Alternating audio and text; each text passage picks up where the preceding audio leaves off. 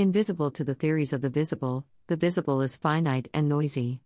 Matter is an occupied space, limited by the admissible senses. The path is infinite when emptiness illuminates that which limits darken.